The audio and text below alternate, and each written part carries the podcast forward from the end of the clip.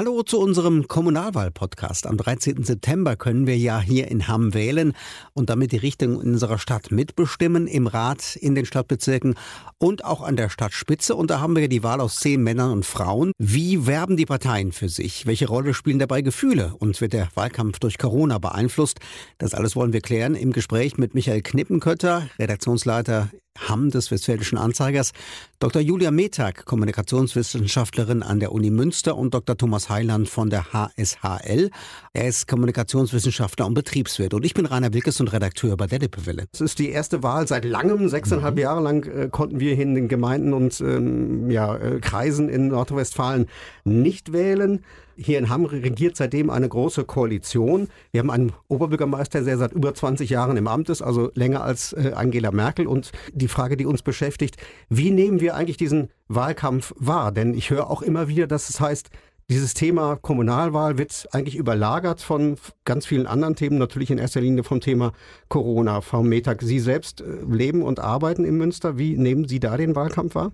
Ich nehme den Wahlkampf eigentlich ähm, ja wahr, dass er auf der einen Seite sehr ähnlich verläuft wie sonst auch. Also es äh, gibt viele Wahlplakate, man sieht auch ab und an Stände in der Stadt, ähm, wo natürlich unter ganz anderen Bedingungen versucht wird, de, den Dialog aufzunehmen mit den BürgerInnen, ähm, mit Abstand, mit Masken und so weiter.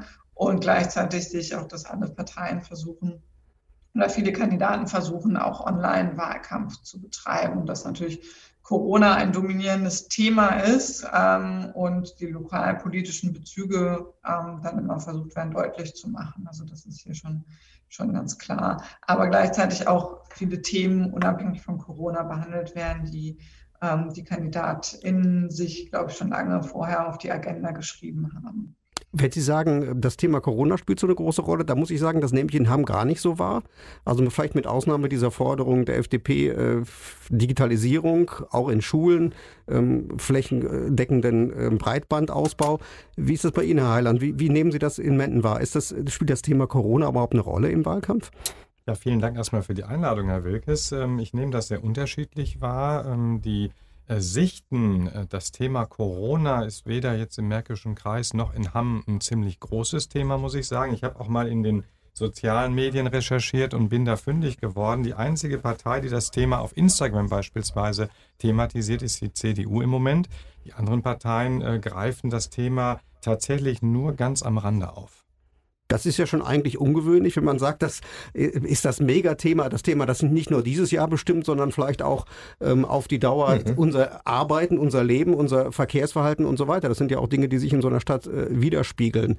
Ähm, wie, wie nimmst du das wahr, Michael? Wie ist das hier in Hamm? Deckt sich das mit deiner Wahrnehmung? Also in erster Linie, so wie wir das verfolgt haben, vom Beginn des Jahres an, waren wir eigentlich ganz froh, oder glauben zumindest, dass es so ist, dass durch Corona der Wahlkampf äh, später gestartet ist. Also wir hatten jetzt selber auch als Journalisten gar nicht so, muss ich ehrlich zugeben, die ganz große Lust, dass wir das über viele Wochen und Monate so hinziehen.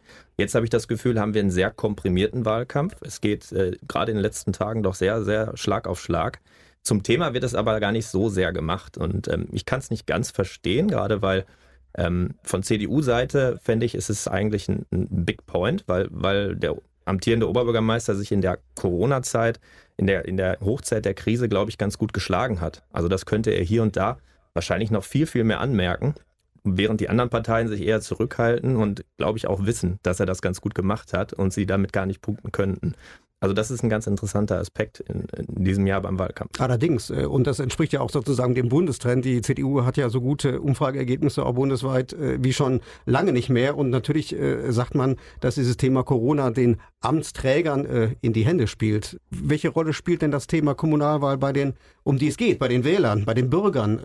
Man hat manchmal so einen Eindruck, und ich habe es auch schon gehört von Politikern, die sagen, eigentlich haben die Leute das noch gar nicht auf dem Schirm so richtig, dass gewählt wird. Und das ist so zweitrangig oder nachrangig? Allein die Frage, wie kann man wählen gehen, wird es eine erhöhte Anzahl an Briefwählerinnen geben, so wird ja durchaus in der Öffentlichkeit sehr viel diskutiert. Von daher ähm, kann ich zumindest jetzt äh, keine irgendwie Daten benennen oder so, dass es im Moment, äh, ähm, also dass es weniger ein Thema ist, als es sonst der Fall ist, sagen wir mal so. Wie ist das in deiner Wahrnehmung, Michael?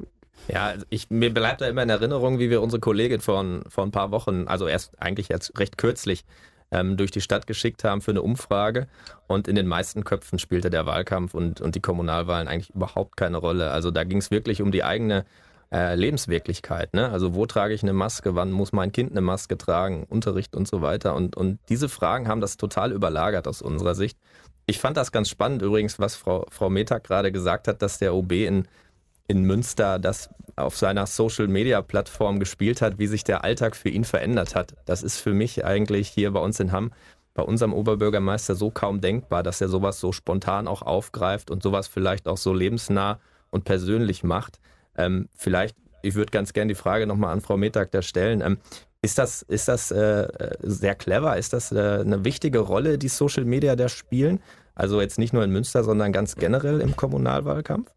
Ja, das ist auf jeden Fall die ähm, oder die Funktion von Social Media, die ähm, ja, sich positiv auszahlen können für Politiker, ist natürlich, dass man genau dieses Persönliche, diese Nähe darüber vermitteln kann, diese Einblicke vielleicht in den Arbeitsalltag, die es sonst nicht so einfach so gibt. Und ähm, das ist schon ein, ein großer Vorteil, ähm, der da genutzt werden kann und den einige PolitikerInnen ähm, dann eben auch hm. inzwischen auch auf kommunaler Ebene gut nutzen. Wobei Social Media ist ein ganz weiter Bereich mittlerweile. Das reicht ja von Facebook, da bin ich noch dabei, auch bei Instagram, aber bei TikTok bin ich zum Beispiel äh, selbst nicht dabei. Gibt es denn auch äh, Erfahrungen, dass Kandidaten das spielen? Also davon habe ich jetzt in Menden noch nichts gehört. Ähm, ich habe mich äh, intensiv mit dem Thema Instagram und Facebook in den letzten Wochen auseinandergesetzt und habe mir die Kampagnen in Hamm mal angeschaut. Und das ist schon sehr interessant aus meiner Sicht, denn äh, jede Partei hat hier eine trennscharfe andere Kampagne entwickelt. Und die wird sehr unterschiedlich in den sozialen Medien gespielt. Also wenn wir mal beispielsweise jetzt die ähm, CDU in Hamm uns anschauen oder die SPD, dann ist es so, dass es äh, auf Instagram ähm, eine Kampagne gibt, die entsprechend auch übertragen wurde aus den Plakaten heraus. Das heißt, die Motive, die Aussagen sind ziemlich ähm, unterschiedlich. Ähm, wenn wir uns die Grünen oder die FDP anschauen, dann wird hier das äh, sogenannte System der integrierten Kommunikation genutzt. Also das, was Sie in den Plakaten oder auf den Plakaten am Wegesrand sehen, wird 100% identisch auch auf Instagram und Facebook so dargestellt. So, das heißt, die Aussagen sind identisch bei diesen Parteien, während beispielsweise bei der CDU ähm, auch die Wahlkampftour auf Facebook dargestellt wird, Interviews mit dem Oberbürgermeister dominieren, das heißt Bewegtbilder vermehrt zum Einsatz kommen. Und das finde ich schon äh, sehr interessant, wie unterschiedlich da umgegangen wird. Denn das ist ja eine Frage der Professionalität. Wobei dann immer noch die Frage ist, welche Zielgruppen erreiche ich womit? Ja, also da möchte ich vielleicht äh, aus der Sicht des Wissenschaftlers vielleicht erstmal differenzieren zwischen dem sogenannten Kommunikationspush und dem sogenannten Kommunikationspull. Ich werde das mal übersetzen. Also äh, Kommunikation Push bedeutet ja, ich drücke Informationen an die Wählerschaft oder in den Markt hinein. Das ist das ganze Thema der Plakate und Großplakate. Das heißt, da kann sich ja der Wähler im Prinzip gar nicht vor schützen. Der geht auf die Straße und bekommt Informationen. Im Gegensatz dazu, Kommunikationspull sind die sozialen Medien. Der muss ja der Wähler ins Internet gehen, muss sich einwählen, muss sich registrieren auf einer Social-Media-Plattform und zieht sich dann die Informationen aus dem Internet heraus. Also zwei ganz gegensätzliche Kommunikationsformen. Und äh, das finde ich ganz spannend, weil die Frage war ja, wen erreiche ich denn da überhaupt? Das sind also ganz unterschiedliche Zielgruppen, während die Plakate und Großplakate auf die breite Menge von Publikum abzielen habe ich in den sozialen Medien eine ganz spezifische Zielgruppe, die ja auch deutlich interessierter ist an meinen Werbekampagnen oder Wahlkampagnen, die ich entwickle als Partei. Mhm. Das ist ja zumindest kommunal der erste Wahlkampf, würde ich sagen, in NRW, der so exzessiv diese neuen sozialen Medien nutzt. Sechseinhalb Jahre ist der, der, äh, mhm. die letzte Kommunalwahl her. Da war das noch gar nicht so weit verbreitet. Da gab es manche Plattformen vielleicht auch noch gar nicht. Ähm, ist denn daraus sozusagen auch auszurechnen, dass zum Beispiel die Wahlbeteiligung vielleicht steigen könnte oder nicht? Hm, das würde ich ähm, so als direkten kausalen Link nicht unbedingt ähm, ähm, prognostizieren oder ähm, zumindest äh, bisherige Studien zeigen, zeigen das eigentlich nicht, dass es ähm, unbedingt dann zu einer erhöhten Wahlbeteiligung führt. Das eine ist der, warum das so ist ist zum einen der Punkt, den ähm, der Kollege gerade schon angesprochen hat. Ähm, ich erreiche auf sozialen Medien häufig die, die sich ohnehin schon für Politik ganz generell interessieren und auch die, die meiner Partei nahestehen. Also das sind die, die sozusagen ohnehin schon mobilisiert sind, wenn wir äh, den Begriff äh, benutzen wollen, wo die Wahrscheinlichkeit halt recht hoch ist, dass die, dass die ohnehin wählen gehen. Ähm, was eher einen Effekt haben könnte, ist, ähm, was man auch aus, aus der Forschung äh, weiß aus den letzten Jahren, ist, dass man eben häufig äh, sozusagen einen indirekten Effekt beobachten kann. Also dass aufgrund von guter und äh, Online-Präsenz, intensiven Social-Media-Kampagnen auch die ähm, Präsenz, die Berichterstattung in den, ich sag mal, traditionellen Massenmedien ähm, höher ist und auch dann dadurch dann es zu einer ähm, erhöhten Mobilisierung etwas, äh, kommen kann. Wie gesagt, die letzte Wahl ist sechseinhalb Jahre her und wir haben das mal ausgerechnet. Wir haben, das sind äh, 13.600 Menschen, die hier zum ersten Mal eine Stimme äh, bei der Kommunalwahl abgeben können. Das ist äh, immerhin 10 Prozent der, der gesamten Wahlberechtigten. Das ist den Parteien sicher bewusst, äh, denke ich mal. Das ist den Parteien sicherlich bewusst ähm, und sie wissen auch, dass sie über Social Media diese WählerInnen gut ansprechen können, ähm, weil natürlich, ähm, also das, das wissen wir auch aus ähm, Daten, es gibt immer einen ähm, eine Erhebung jedes Jahr, die sich die Nachrichtennutzung in Deutschland anschaut und die auch zum Beispiel für die Gruppe der 18- bis 24-Jährigen mal gesondert dann ausweist, wie sie sich informieren. Das wäre jetzt ja eine Altersgruppe, ähm, wo durchaus dann Jungwähler, Erstwähler drunter sein können. Und ähm, da geben schon 30 Prozent an, dass sie sich, ähm, dass ihr Social Media auch ihre Hauptnachrichtenquelle ist. Also es ist ein nicht zu nah an vernachlässigten, vernachlässigender Teil.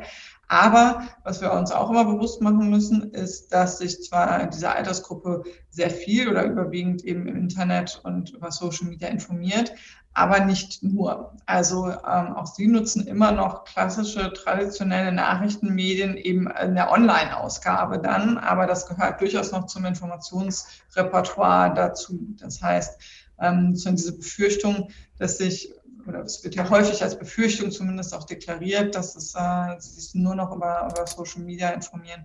Das ist dann ist häufig nicht der Fall.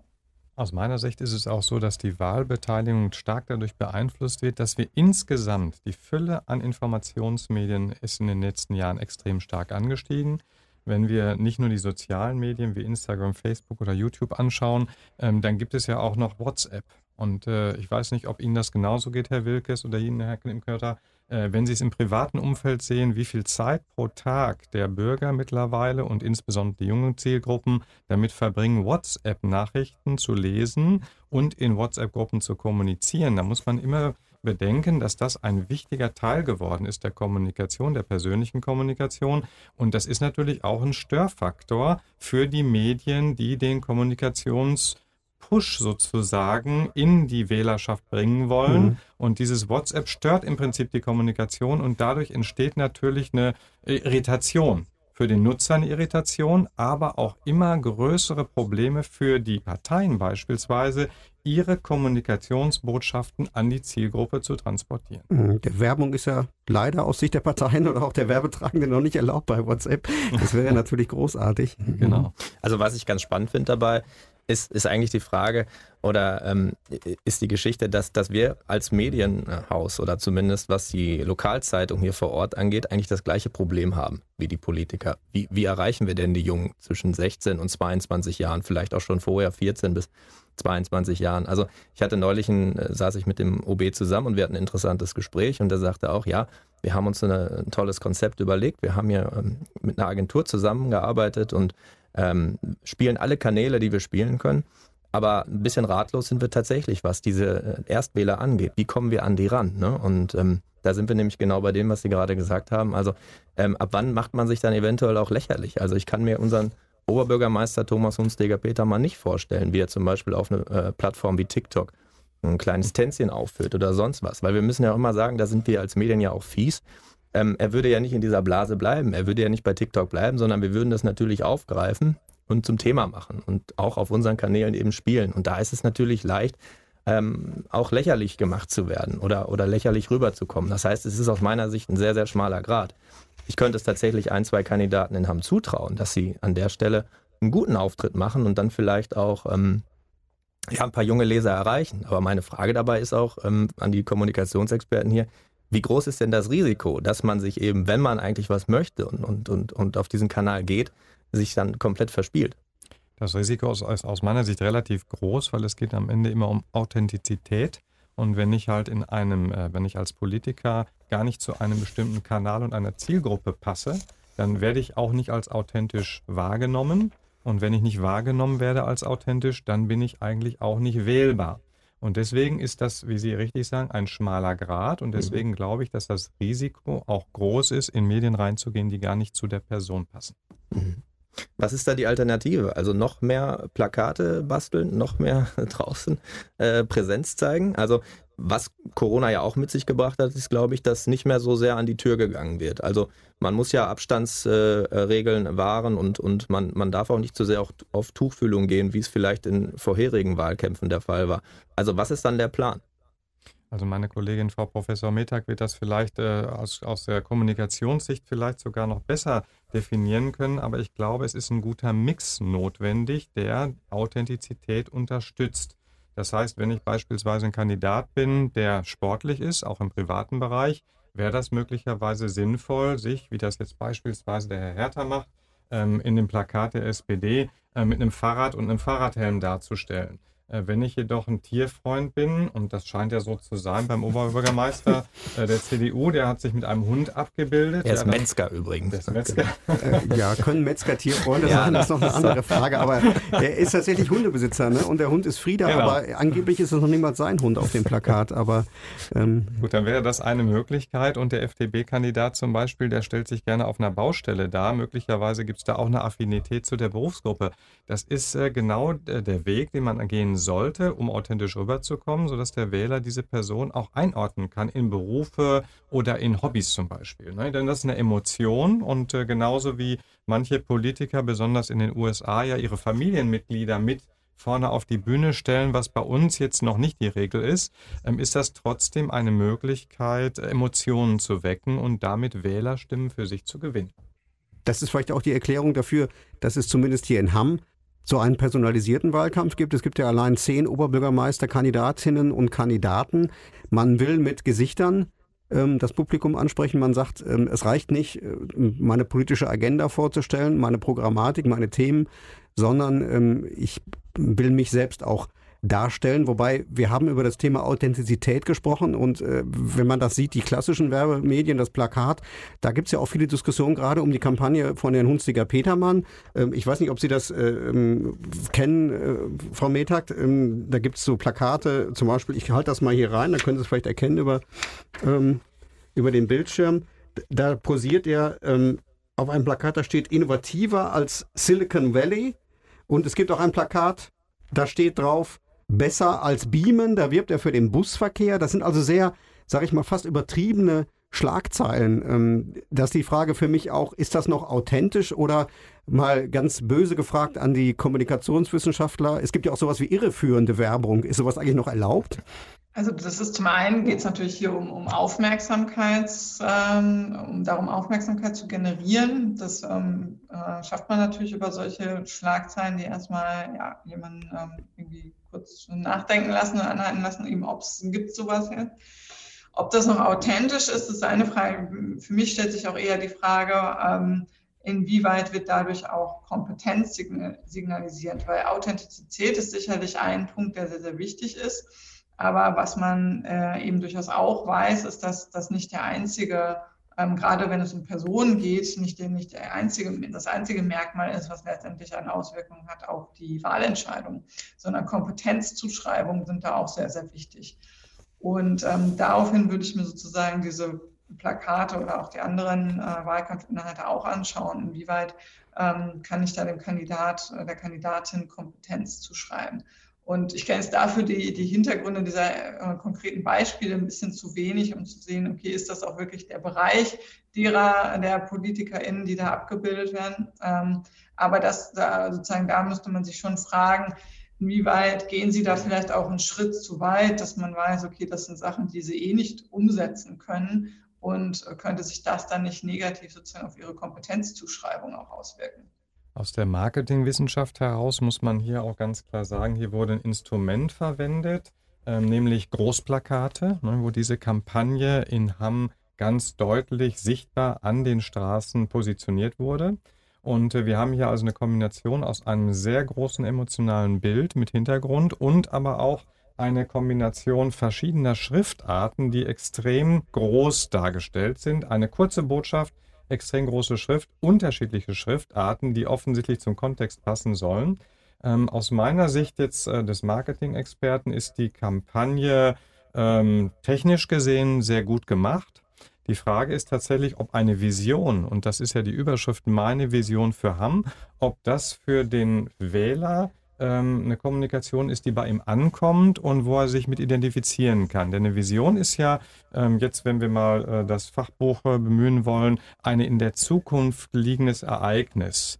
Und äh, da sprechen wir nicht über eine kurzfristige Zukunft, sondern über eine langfristige Perspektive. Die Frage ist, kann der Wähler sich mit solchen Kommunikationsbotschaften identifizieren? Ich kann die gar nicht richtig beantworten, aber ich sage mal, marketingtechnisch ist die Kampagne gelungen.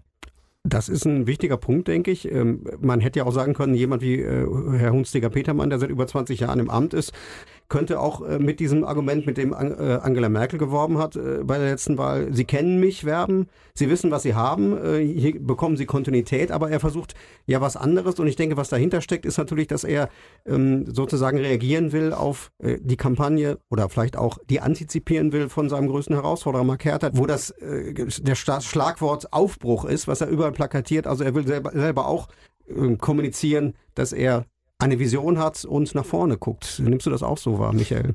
Ja, ob das ankommt, äh, diese Frage kann ich jetzt auch nicht hundertprozentig beantworten. Ich habe jetzt nicht mit jedem wahlberechtigten Bürger der Stadt gesprochen. Ich, ich kann aber sagen, was uns gespiegelt wird.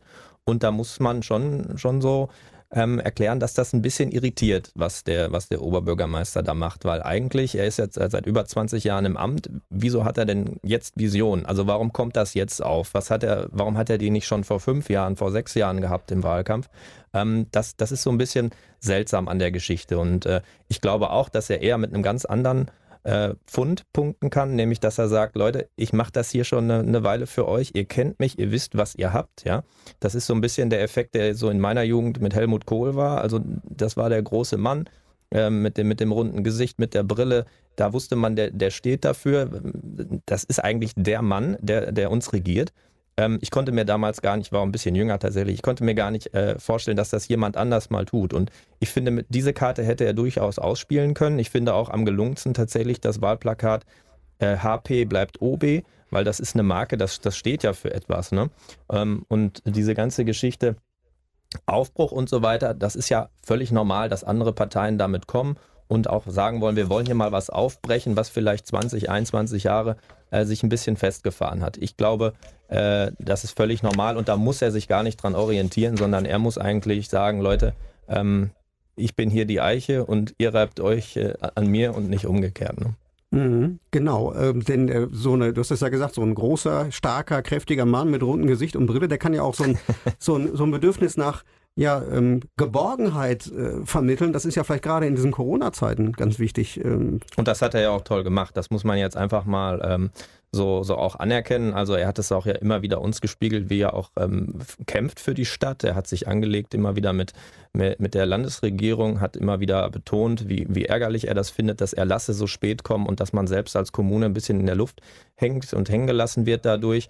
Ähm, also er hat, äh, glaube ich, zwischendurch 14, 16 Stundentage gehabt und das ist auch rübergekommen. Und das würde ich, glaube ich, eher kommunizieren, als jetzt irgendwie von, von einer Vision zu sprechen und, und wie ich es jetzt gerade lese, wieder vor mir, ähm, gesünder als die Schwarzwaldklinik zu werden hier in der Stadt. Also das ist mir ein bisschen zu äh, fast schon albern, aber das ist auch meine persönliche Meinung. Also da äh, muss, das muss ich jetzt auch noch klar dazu sagen.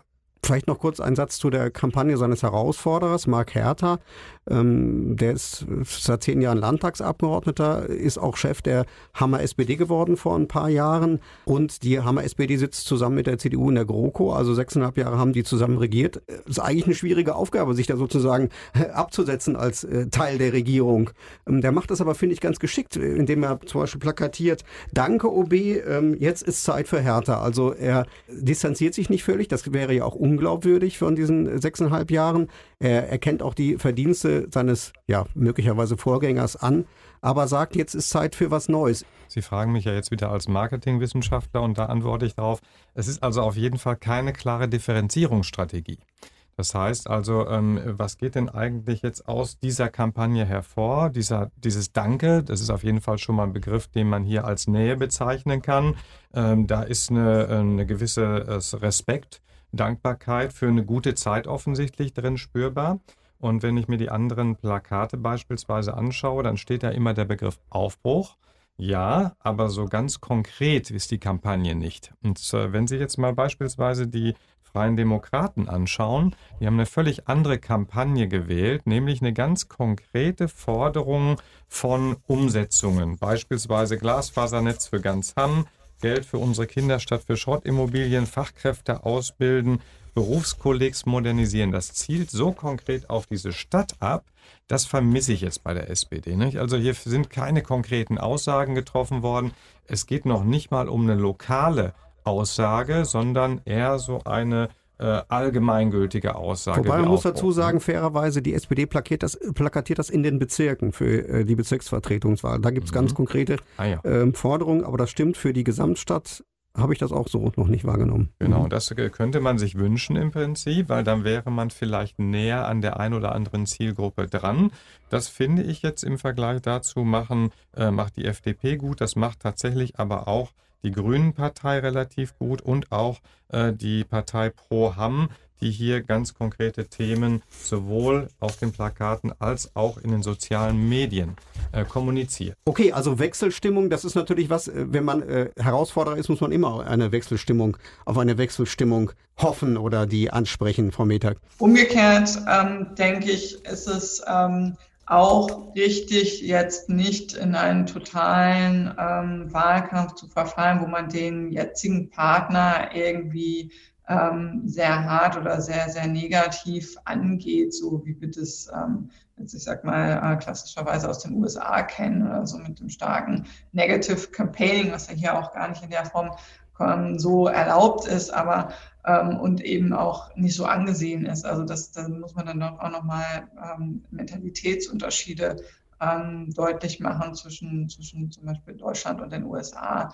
Äh, ich glaube, das würde auch bei den BürgerInnen nicht gut ankommen, wenn äh, jetzt ein ähm, ja, Partner, die eigentlich gut zusammengearbeitet haben, vorher dann so aufeinander losgehen, ähm, sondern ja, das ist der hier der Spagat, der zu wagen ist. Also auf der einen Seite sich zu differenzieren und sich zu empfehlen als ähm, neuer ähm, Amtsinhaber, als neuer Amtsinhaber, als neuer Regierung, ähm, äh, OB, um gleichzeitig aber auch sozusagen eben das, das Gesicht zu wahren und, und die gute Partnerschaft aus den letzten Jahren, die ja scheinbar relativ gut funktioniert hat, auch nicht komplett in Frage zu stellen. Ja, das ist ja im Prinzip der Gang, den die SPD schon seit, seit vielen, vielen Jahren so geht, dass man eher sehr seicht ist. Man ist Teil der Koalition.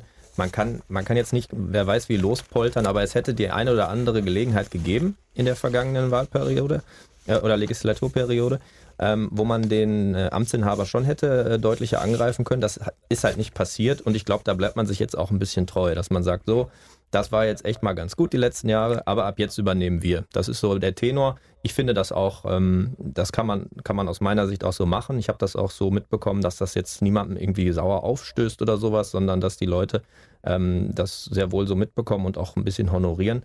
Ähm, es, ist, es ist überhaupt keine Spur von aggressivem Wahlkampf oder so etwas ähnlichem. Das äh, merke ich jetzt auch nicht von, äh, von anderen Parteien. Ich finde eher, die Linken zum Beispiel halten sich extrem zurück. Ähm, die sind eher sonst im Angriffsmodus, wenn sie in der Opposition sind. Von den Grünen werden eher ähm, Inhalte angeboten. Auch da wird niemand irgendwo persönlich angegangen oder so etwas, sondern das ist eher, ähm, dass man versucht, konstruktiv äh, etwas äh, aufzuzeigen, was die Stadt voranbringen könnte. Und bei der FDP, ähm, Herr Dr. Eiland hat das gesagt, äh, da, gibt es, da gibt es Vorschläge, äh, was man besser machen kann. Für mich ist das aber immer noch zu sehr die Digitalisierungskarte, die dort ausgespielt wird und rechts und links davon einfach ein bisschen wenig. So ist es auch, ähm, wie uns das wiedergespiegelt wird. Ähm, vielleicht müsste man da das Repertoire noch etwas erweitern, aber naja, es ist auf jeden Fall nicht so, dass man sagen kann, ähm, hier, hier wird eine ganz große Angriffswelle gefahren. Man muss aber auch überlegen dabei, dass natürlich erstens ein Kommunalwahlkampf äh, generell oder meistens nie so scharf äh, ausgefochten wird wie andere Wahlkämpfe, weil es da äh, schon eher eine sachorientierte Politik gibt und man muss natürlich auch an den Tag nach der Wahl denken. Mhm. Und ähm, ich habe das Gefühl, hier möchte im Grunde jeder natürlich mit jedem koalitionsfähig sein können und ähm, das ist ja auch durchaus denkbar, dass es sowohl eine GroKo äh, anschließend geben wird, wie äh, auch eine schwarz-grüne Koalition. Mhm. Es ist auch denkbar, eine vielleicht eine, eine grün-rot-rote Koalition, ähm, so mhm. wie wir möglicherweise im, im Bund auch. Und das ist natürlich äh, vor Ort äh, im Rathaus oder im Rat auch noch, auch, auch noch leichter äh, denkbar, solche Koalitionen zu schmieden. Und ich glaube, da will man auch nicht so viel Porzellan äh, oder so viel Tücher zerschneiden und Porzellan zerschlagen.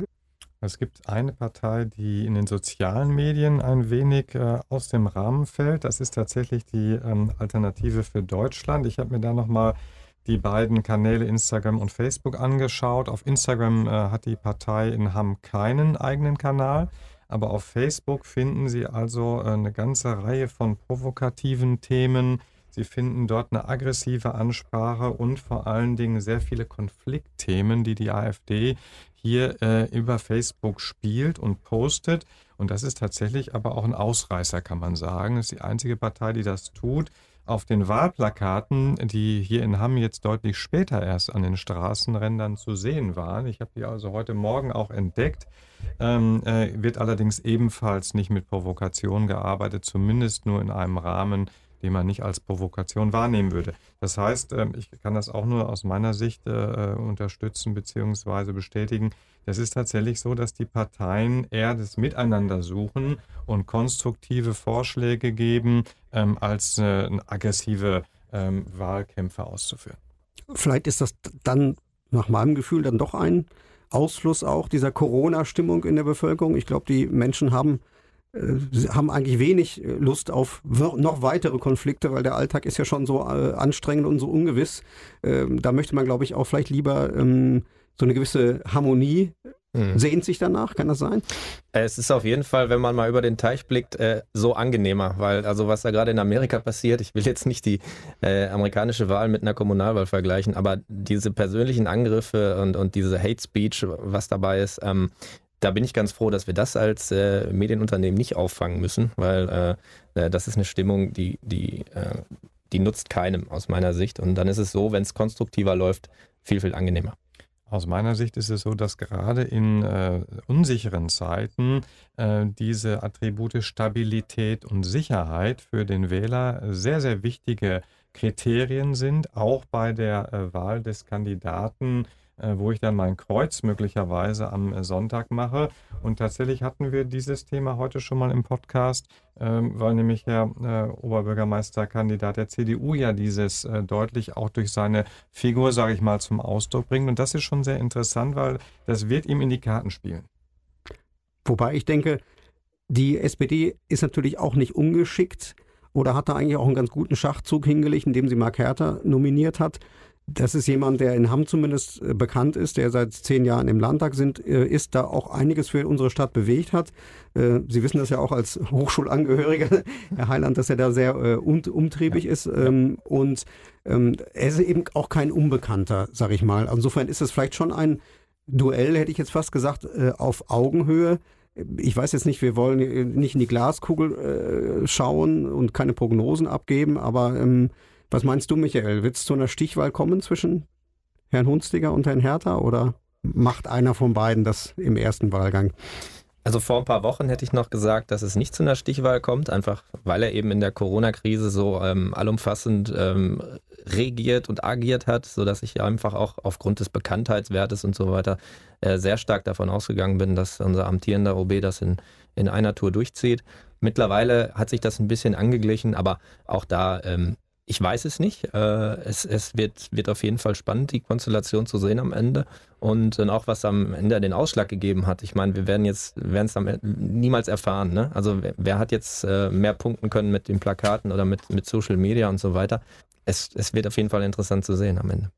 Das ist fast das Schlusswort. Könnte ich noch hinweisen auf unsere umfassende Wahlberichterstattung am 13. September. Lippewelle ist live bei der Wahlparty dabei, der Westfälische Anzeiger natürlich auch. Es wird alles auf allen Social Media Kanälen, ich weiß nicht, auch auf TikTok, wer tanzt dann für uns, ausgespielt. Ja, dann darf ich mich bedanken. Ähm, vielen Dank äh, an Dr. Julia Metag aus Münster.